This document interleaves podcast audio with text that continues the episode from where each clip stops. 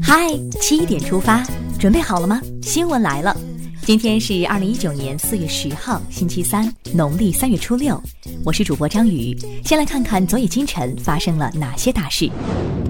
九号，中国非洲研究院成立大会在北京召开，国家主席习近平致贺信，对中国非洲研究院成立表示热烈祝贺。近日，国务院同意建立由应急部、发展改革委、财政部共同牵头的自然灾害防治工作部际联席会议制度。最高人民法院、最高人民检察院、公安部、司法部近日联合印发关于办理实施软暴力的刑事案件若干问题的意见，明确依法惩处采用软暴力实施的犯罪。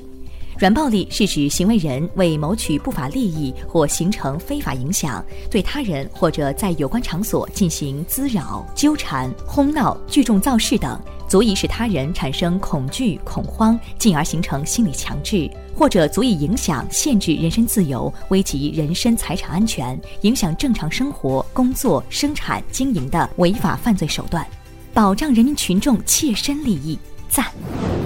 日前，发改委、卫健委、国家中医药局发布关于修订印发《中央预算内投资补助地方医疗卫生领域建设项目管理办法》的通知。通知指出，实行差别化补助政策，中央预算内投资原则上按照东中西部地区分别不超过总投资的百分之三十、百分之六十、百分之八十的比例进行补助，定额补助项目除外。来看一则好消息。近日，国家发改委指出，在随迁子女较多城市加大教育资源供给，实现公办学校普遍向随迁子女开放，完善随迁子女在流入地参加高考的政策，合理发展城镇婴幼儿照护服务机构，充分考虑婴幼儿随迁子女的照护服务需求。财政部消息。四月，财政部、中国人民银行推出储蓄国债随到随买试点，将储蓄国债发行时间由原来的十天延长至全月。个人投资者可在四月全月通过四十家储蓄国债承销团成员共计约十三万个营业网点，以及二十七家储蓄国债承销团成员的网上银行购买储蓄国债，随到随买，高效便捷。全国扫黄打非办公室九号通报。为严厉打击传播低俗信息行为，营造风清气正的网络文化环境，将在全国范围内开展网上低俗信息专项整治，着力解决群众反映强烈的突出问题。网络净化势在必行。九号，北京三中院公开宣判辽宁省人民政府原副省长刘强受贿破坏选举案。对被告人刘强以受贿罪判处有期徒刑十一年，并处罚金人民币一百二十万元；以破坏选举罪判处有期徒刑两年，决定执行有期徒刑十二年，并处罚金人民币一百二十万元。审理查明，被告人刘强非法收受他人给予的财物，折合人民币共计一千零六十三万余元。现在关注一条总台独家内容。中共中央总书记、国家主席、中央军委主席习近平八号上午参加首都义务植树活动，他一边劳动，一边向身边的少先队员询问学习生活和体育锻炼情况，叮嘱他们从小养成爱护自然、保护环境的意识，用自己的双手把祖国建设得更加美丽，祝他们像小树苗一样茁壮成长。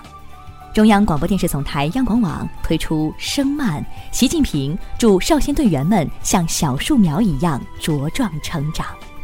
感兴趣的朋友可以在央广新闻微信公号“海七点出发”推送中点击图片听原声。接下来了解一组国内资讯：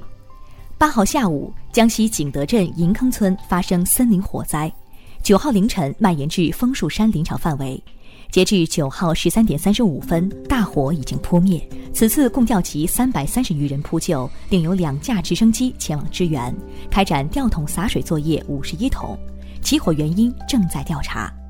提高意识，森林防火刻不容缓。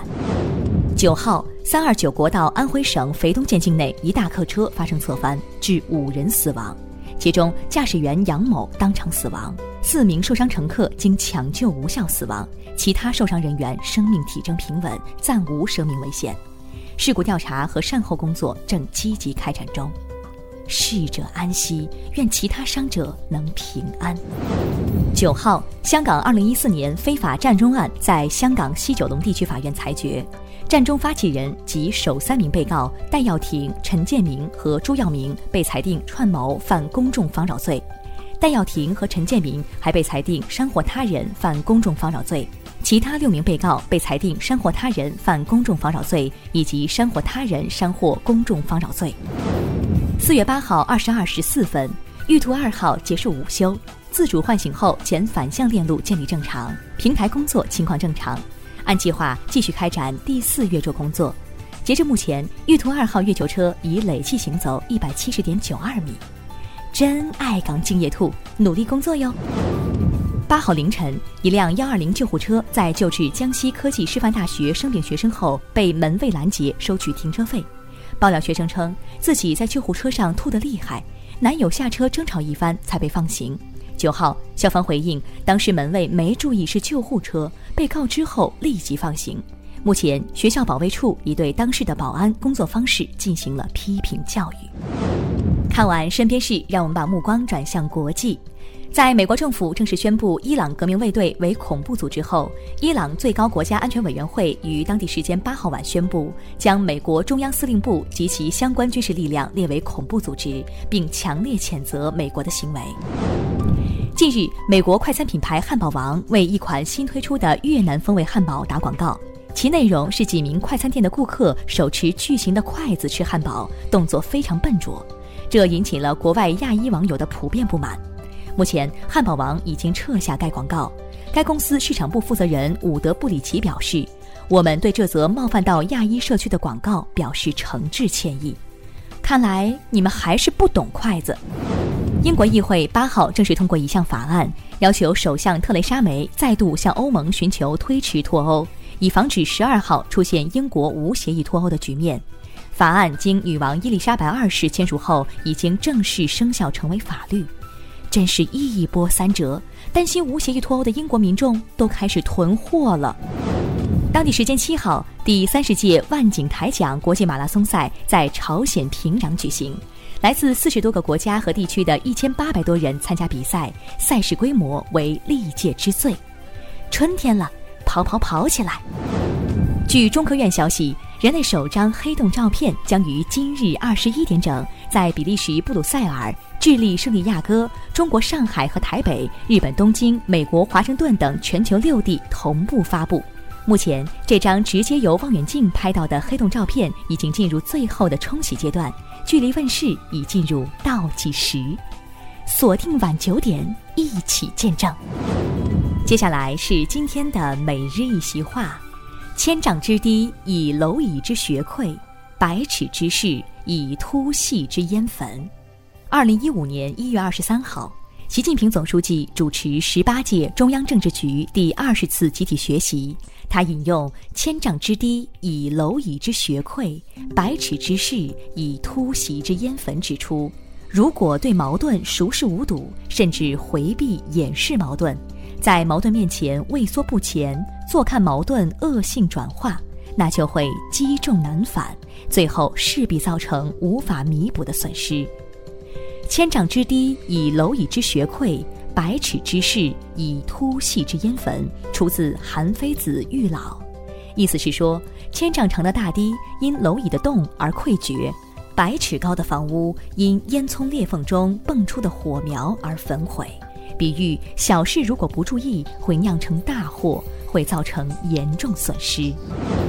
最后进入今天的每日话题：工作九九六，生病 ICU，你遭遇过这样的加班吗？近日，某代码托管平台上有人发起“九九六点 ICU” 项目，以抵制公司的“九九六”工作制。九九六指员工从上午九点工作到晚上九点，每周工作六天。ICU 则指员工因长时间工作易患各种重大疾病，最后直接送进 ICU 病房。你的工作是九九六模式吗？你认为该如何缓解这种现象？目前的加班制度，你认为还存在什么问题？在下方评论区留下你的观点，一起聊聊吧。好了，今天的七点出发就到这里，更多精彩新闻，请关注央广新闻微信公众号。我们明天再见。